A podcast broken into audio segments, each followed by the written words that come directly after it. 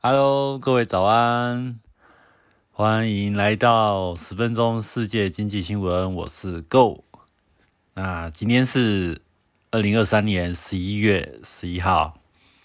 那今天跟大家分享的这个主题的标题是：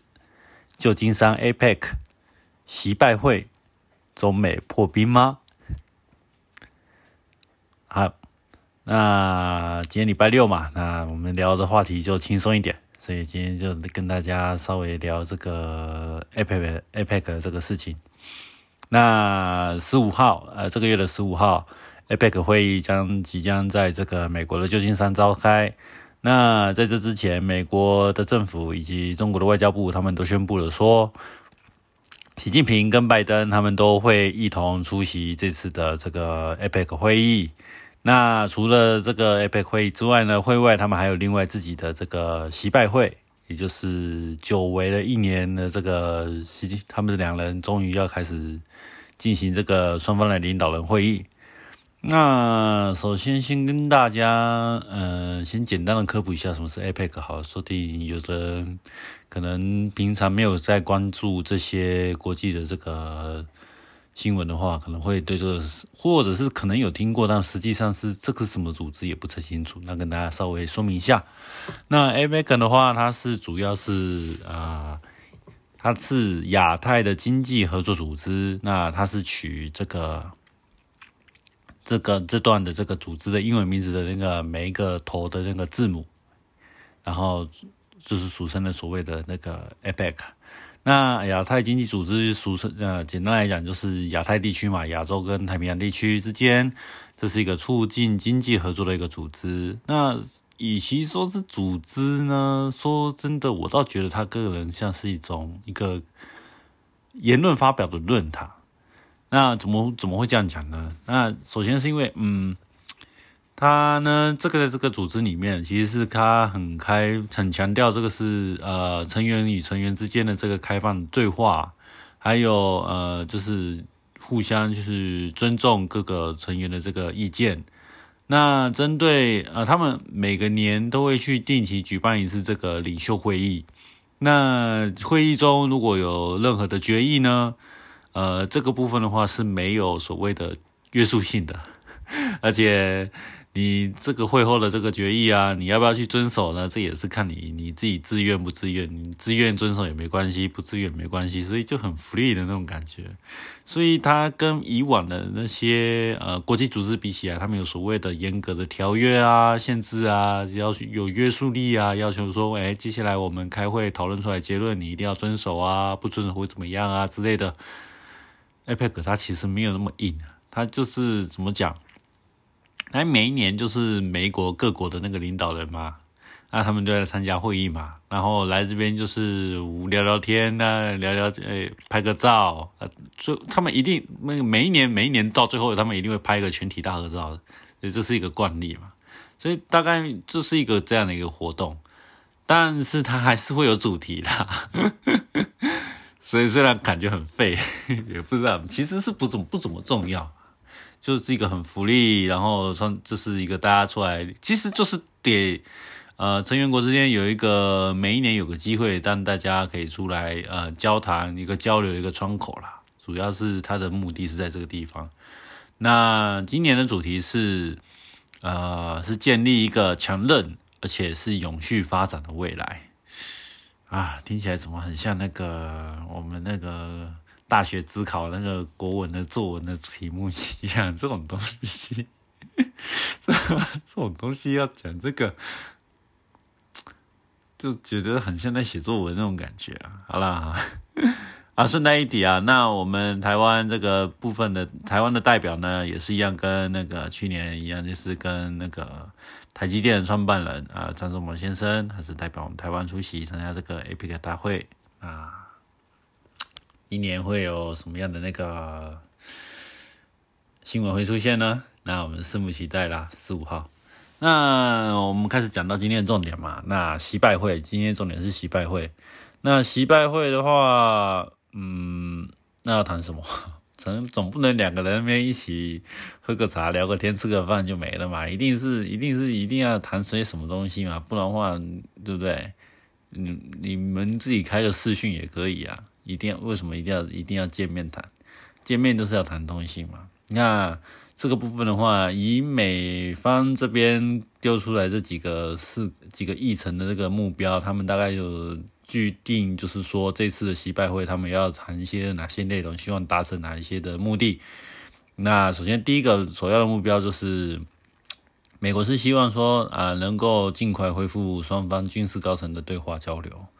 嗯，那听起来想觉得很奇怪啊。那为什么要突然说要做恢复？难道中断了吗？是的，没错，就是中断了。中美之间的军事交流啊，其实就是从去年嘛，去年那这个其实跟台湾也有关系啦。就是去年去年的时候，不是那个美国众议院议长佩洛西有来访台吗？然后那时候中国就急着就跳脚了嘛，说你你这个东西就是基本上就是违反了一个中国的原则嘛，然后巴拉巴拉巴拉的之类的。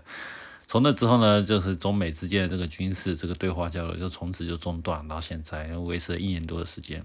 那美国这个所要这次的这个会谈的主要目标就是恢复这个的这个呃双方的军事高层的主要的对话交流。那这个东西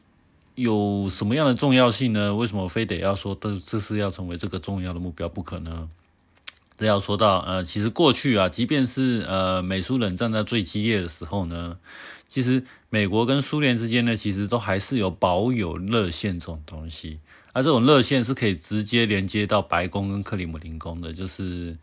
让美国的如果哎美国总统啊，那时候发现好像哎好像有什么发现什么问题或者有什么纠纷或什么，他可以直接就是联络到那个。克里姆林宫那个苏联那个领导人的边去，嗯，苏联那叫什么总统吗？还是叫什么主席？有点不是很清楚，不是很清楚。好，那就这样。即所以，如果没如果失去交流的话，这件事情会多会变得多可怕。就是说，当主要呃可能嗯双方没有一个对话的窗口，那很显然的就是对对方的一个呃猜忌猜疑的心理会越来越加重嘛。然后这个部分的话，尤其是在那种双方的这边的那个从紧张的这个情势越来越不断的在加高的时候，失去了一个可以沟通的管道的时候，双方的那种的呃那种怎么讲荷尔蒙？你想嘛，如果你跟朋友吵架，如果都不讲话的话，那是不是 情绪会俩这个会俩起来，到最后一定会开始翻脸嘛？迟早有一天会翻脸嘛？那国与国之间的这个外交其实也是一样的关系，所以。就是避免这种将来有一天就是会发生这种看到黑影就开枪那种擦枪走火那种情况发生的时候，所以是所以呢，必须最少最少都要留有一个底线，就是说双方至少要在某某程度上要有一个可以有对话的一个路径一个途径，将来就是说如果发生一些什么呃一些不可预料的事情或什么意外发生的时候，比较不会有出现这个类似一个。啊，擦枪走火，甚至是演变到啊一个大战的一个可能性。那这个是我美国目前要接下来要啊谈那个会谈的一个所最主要最主要的一个目标。那接下来呢，那其他还有要谈什么呢？像当然现在最近最近现在那个最最最近还刚发生那个以巴冲突跟那个嘛，还有前一阵子那个俄乌战争嘛。那以巴冲突的这个部分呢，这个就牵扯到以色列嘛，以色列跟那个巴勒斯巴勒斯坦的部分的那个哈马斯政权嘛。那双方是因为有不同的民族，然后跟宗教的关系。那特别是因为以色列是主要是犹太人所组成的嘛。那犹太人其实基本上在美国的政商界的部分，其实占有呃非常非常大的影响力。所以这个部分的话，美国它是基本上是挺以一一定是挺以色列的。那哈马斯它的背后呢？那有人说它是呃是它的背后是伊朗嘛，是跟伊朗的受益要伊朗的这个影响的部分。那伊朗这个部分，它又跟中国是属于比较友好、比较麻吉麻吉的部分嘛。那就很就有人就是嗯，其实这个部分其实简单看起来就是说。以巴冲突呢，虽然说看起来是一个地区性的一个小型的冲突，但实际上已经演变成是一个呃中国跟美国之间的一个代理人的战争嘛。那你说以色一个伊朗有那么大的本事可以有那么有有那么大的影响力，跟有那么大的资金，跟有那么大的一个军事的一个呃资源上的一个资助，让他有办法可以去对抗以色列吗？我是觉得，嗯，我感觉好像不不不那么够，不那么充分。对，像现在呃，俄罗斯跟那个乌克兰现在战争打到现在，成为一个焦灼的状态嘛。那你知道，美国、欧盟啊、美国啊这些北约这些国家，其实都不断都有在支援这些呃乌克兰。但是为什么打到现在，乌克兰到现在还是没有办法，就是达到一个他们所谓的一个呃类似一个嗯呃收复领土嘛？其实停战来讲，对他们来讲，停战当然是对双方是好啦。可是如果你你想你是乌克兰的话，你要拿那么一大片的土地去换停战这个协议吗？我是我，我也不要啊。就像想想想，当然讲以你以乌克兰的这边的那个立场来讲的话，他们希望是说可以拿回他们被侵略的土地嘛。那如果当然是 OK，如果当然还想要更多的话，那就是更久更久以前他们失去的那个克里米亚半岛嘛。对啊。那克里米亚半岛这边也是一个俄罗斯这边不可以啊，应该说是他们是最后的底线了。他们说绝对不可以，至少至少要保留住克呃克里米亚克里米亚半岛这个战果嘛。要不然的话，这个部分的话，普丁他这个部分将在政治的立场上将会失将会失去他的那个权利嘛。因为他当初就是因为克里米亚半岛这部分的战争，然后获胜了之后才。跟才确立了他的这个目前的这个权力基础的根基嘛，不然的话，接下来他的这个接下来权力的部分的话，很有，如果在如果俄罗斯的这个部分，呃，俄乌战争之中如果失利的，甚至有可能会失去了这个当初的拿到的这个克里米亚半岛的话，很有可能这个普京的政权就会瓦解，然后俄罗斯会重新陷入一个。呃，混乱比较稍微混乱的一段的时期，那这个部分混乱时期的话，将对这个世界的形势会造成什么样的变化？那有时候不一定了哈。那这个部分的话，因为以巴冲突、俄乌战争这部分，其实要谈的东西很多啦。那现在就是大概西拜会这部分的话，很有可能会针对这两个议题这部分来做一个谈判，或者是一些呃。可能这是一个要求，或者是说，哎，你能不能帮忙过下去？嗯，帮忙劝劝他们两个啊，怎样怎样之类，就是一个，就是一个，嗯，双方一个沟通一个一个部分啊，就是尽量就是人加通，嗯，能够增加这个沟通的一个机会，那这也是一个好事。那除了这两大冲突之外呢，其实呃，针对亚洲的其他议题呢，其实这个部分也是在这个谈话的这个议题之中嘛。那以亚洲来讲的话，北韩嘛，朝鲜半岛的部分嘛，那美国一直是希望说，朝鲜半岛这个部分的话，尽量就是让它可以实现无核化的这个部分，就是不要有核武嘛。因为现在应该是已经确定，北韩这部分已经是有核子弹了嘛。那南韩这个部分，南韩其实是有有有有想要要研发核子弹，然后去抗衡嘛。那美国当然是不希望说拥有核子弹国家越来越多嘛，所以尽量这个部分它需要做一个嗯制止的一个动作嘛。说呃，你愿不愿意就是说放弃发展核武器的这个条件之下，那如果那。这个你放你愿意放弃的话，那接下来就是由我美国去罩你，就是说你将来是国防安全的话，那我你如果将来发生什么类似的那个国防危机或什么之类的，那我美国一定会派兵援助你，这些做一个交换条件。所以当初就是跟南韩说谈好了这样条件，那剩下就是北韩嘛。那北韩这个部分的话，嗯，你也知道最近。呃，北韩现在其实今年其实一直以来，他们就有在做那种飞弹的那个试射的那个实验嘛、试验嘛，所以那每次你像我住在日本，他们每次试射飞弹的时候，我们每次都要收到那个警报，其实就是还有点麻烦。那新闻也会一直播，而且而且我因为我是住北路的，那是靠日本海的那地方，直接就直接就。就离北韩是最近的，所以通常我们这边的警报哦，你知道，突然就会收到那个手机的简讯，丢丢丢的，那北韩那个发射导弹的 落点大概在哪里？如果这部分的话，你有在这部分沿海地区要注意一下，那个渔警告这些渔船啊或什么之类的东西的。对，那除了北韩那个朝鲜的部分，它是美国是希望说可以实现这个无核的这个无核化的这个部分这个议题之外呢，那当然亚洲的话，这样就是台海为台海的这个部分的问题嘛。那台湾现在呃，明年二零二四年一月就要举行那个总统大选嘛。那总统大选的话，以嘛不出所料，应该还是回到蓝绿所谓的蓝绿统独的这个部分的议题，在围绕这地方再做一个打转。那美国当然是希望，就是说，呃，在这次的总统大选的时候，中国的时候不要用他的那个影响力去介入这场大选嘛，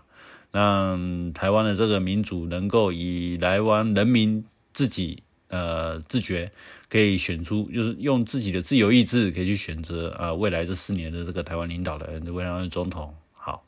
那这个部分的话，他是希望说中国不要去做太多的干预，也不要做太多的这个嗯类似的做什么一些小动作啊之类的去做一些，甚至可能是暗中资助某某候选人之类什么什么的东西都有了。对，就是尽量不要说插手这件事情。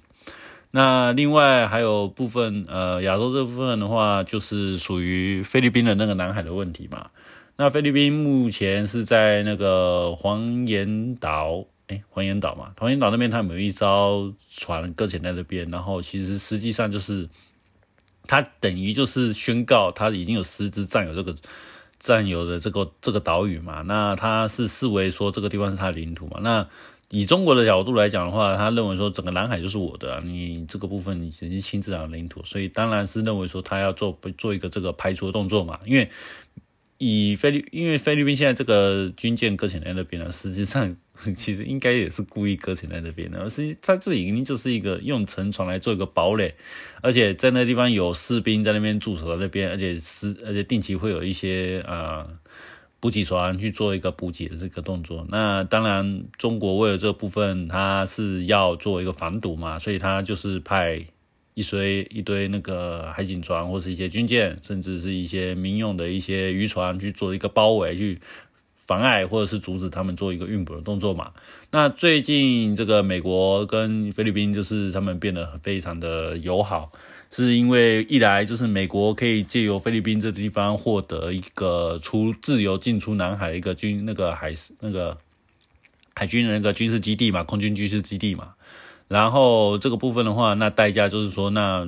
在菲律宾的部分要提供他们一个呃一个类似军具军呃军事上的一个协助或者是一个保护嘛。那另外有一说就是呃以菲律宾。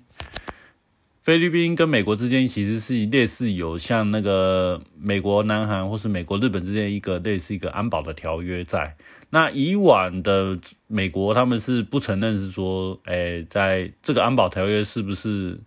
呃包含到这个南海的这个争议岛屿的这个部分的这个主权的问题？如果主权如果这个地方如果受到一些呃外来的侵袭的时候，美国是等于是启动这个安保的这个条约。以往美国是不承认。这个部分有包含在这里面的，但是现在最近拜登呢，他好像是给了一个承诺，就是说，哎，这个部分我承认哦，这个部分的话，将来如果呃这些岛屿，如果将来如果啊被中国这些入侵了或之类的，如果发生啊两张发生冲突的时候，那美国就要势必去做一个介入的动作，他是以这个作为条件来换取了啊在菲律宾这个可以自由进区进进进出这个南海的这几个军事基地。那这个部分的话，其实，对啦，南海这个部分，其实将来会不会将嘛亚洲这个地方都有人在，其实就有人在传言，就是说现在是在呃俄乌战争是这个部分是欧洲区的这边的一个地区性的冲突嘛，那中东这边的地区的冲突已经点燃了，那下一个会不会点燃，就是所谓的亚洲的火药库嘛，呃南北韩啊、台海啦、南海啦，或是那个。日本跟中国之间的这个在钓鱼台争议啊，或是日本跟那个俄罗斯之间那个所谓的北方四岛这些领土争议这些等等有的没有的，嗯，会不会成为一个下一个呃战争的导火线？那当然，美国这个部分的话，它是作为这个地方啊，他是自称啊，自称他是个世界经世界秩序的维护者嘛，那当然是希望说，呃，尽量天下不要做，不要到一个大乱的一个局势嘛，免得这些东西如果冲突一扩大，影响范围一扩大的话，一来就是影响了这个整个的世界经济，那当然如果最严重最严重的话，很有可能第三次世界大战就会由此开打，说不定。所以这个部分的话，他们是希望说，在习拜会的部分，可以在呃这个部分可以跟中国做一个协呃沟通、协商，甚至是一个谈判。那想当然的，以中国这部分，第一个最想谈的就是中美贸易战的问题嘛。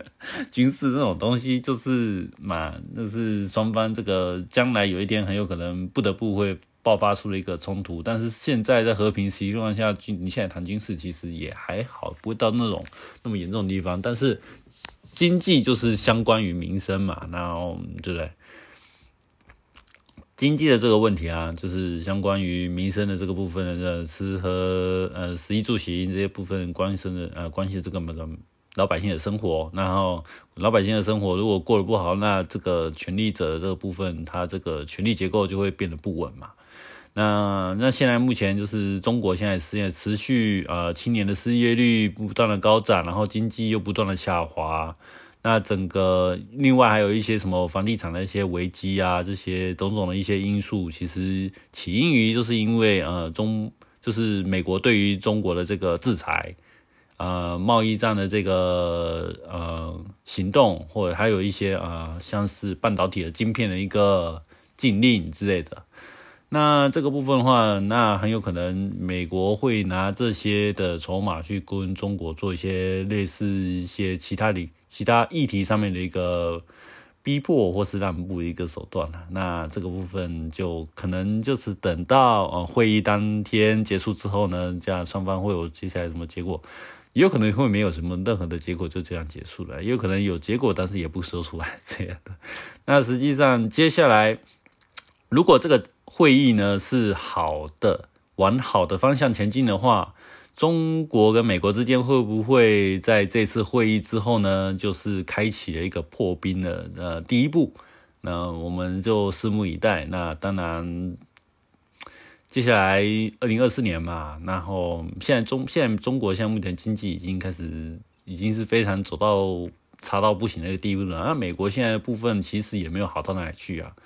虽然说不要看说现在目前的股市现在大涨，但实际上美国这些目前的那国债的部分的话，它一直在创新高嘛。赤字这种东，就是国家的收支的赤字是一直不断不断创新高。那总有一天这个部分的话，国债这个美国国债是总有一天会垮的。那这个当然就是希望就是说，嗯，自由，因为现在目前中美是世界大家都公认这是世界两大产强权之嘛。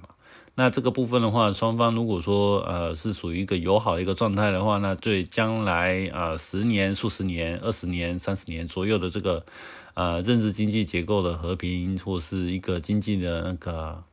向上的繁荣发展的话，